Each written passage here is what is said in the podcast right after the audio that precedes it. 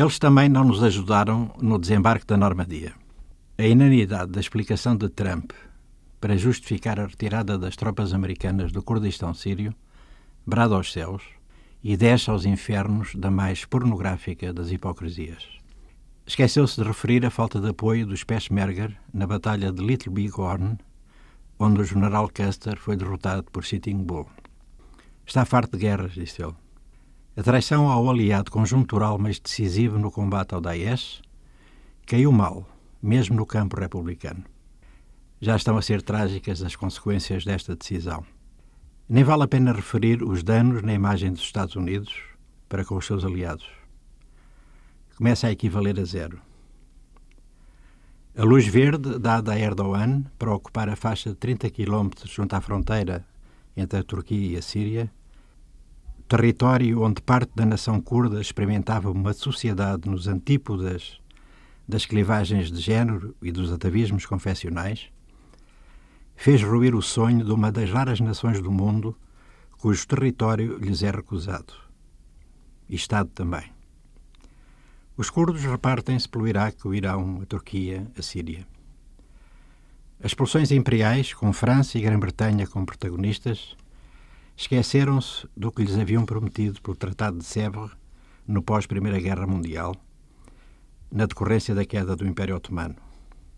A idiotia geoestratégica de Trump, tema e termo que não deve conhecer, está na razão direta da hegemonia de Putin na região.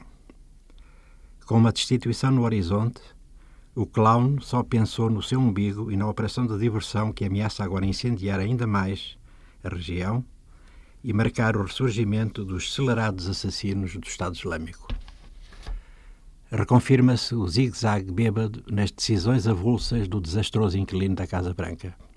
Terroristas para os turcos e para a União Europeia, por causa do PKK, o partido que advoga o Estado por conquistar, os curdos têm como verdadeiros amigos as montanhas.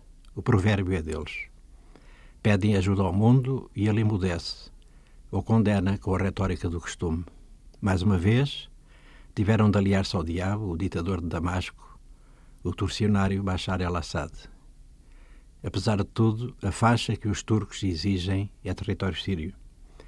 Erdogan chatangeia com mais de 3 milhões de refugiados que quer lá colocar ou abrir a porta ao gado humano e deixá-lo invadir a Europa. Está tudo monstruosamente errado. Da Grécia à Turquia e à Jordânia e ao Líbano, pululam os campos de refugiados. Nunca houve tantos campos, tantos purgatórios, tantos infernos, desde a máquina de extermínio nazi nos campos de concentração. Mas eu quero recordar o poeta curdo Tarek Aziz, refugiado há muito em Turim. Nas ruínas de Pompeia, em 1998, contou-me o que foi o massacre da sua vila perpetrado por Saddam Hussein, o castigo insano com armas químicas. Contou-me o indescritível ali, com o Vesúvio alteando-se, vigiando o tempo e a sua permanência. Falou-me com saudade do café Omar Khayyam em Bagdá, onde se reuniam os poetas, onde Naguib Mahfouz, Prémio Nobel da Literatura, fumava o seu naguilé, e disse-me poemas em curdo, e depois traduziu-os para italiano.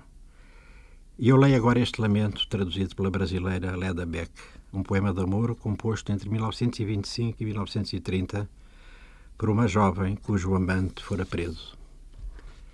Ó oh, cavaleiro, cavaleiro, a montanha é tão alta, já não te vejo. As minhas mãos queriam colher buquê de rosas, de manjericão, de narcisos, mas não têm força para romper os caulos. Desgraça minha, desgraça de meu pai. Depois de conhecer os olhos de Smailé Ayô, já não aceitarei mais a homenagem de coração algum aqui na planície. Oh, cavaleiro, cavaleiro! Levantei-me de madrugada e ainda não fiz nada. As minhas mãos ainda não tocaram água fria ou quente. E vi passar os ciganos que me leram a sorte e me deram a triste nova. Disseram-me: Eles pegaram, menina, o nobre caro do teu coração. Colocaram algemas nos punhos de Smaile Ayô e levaram-no ao posto de Diyarbakir. Oh, cavaleiro, cavaleiro, cavaleiro, já não estou aqui nem a lures. Sou uma nesga de nuvem negra sobre o mar Sou a chuva fina batida pelo vento. Sou o amante de Smailé Ayô, pai de Abdelkader, cavaleiro da égua baia. Ó oh, cavaleiro, cavaleiro, ouvi cantar o galo da meia-noite. Smiley aiô, o nobre caro ao meu coração, desceu ao grande pátio, arriou a alazã cinzenta, montou e partiu para países longínquos. Fui ao terraço do castelo, chamei-o por três vezes. Oh, cavaleiro, cavaleiro, que a nossa maldita aldeia queime, a estrada a margeia, Passou um batalhão de jovens guerreiros do Kurdistão. Eu disse-lhes: Boa viagem, rapazes, onde vão? Vamos à cidade de Mus guerrear. Pusilânime é o presente. Só os curdos continuam a escrever a sua dignidade. Em Pompeia, o poeta Tarek Aziz chorava contemplando as ruínas.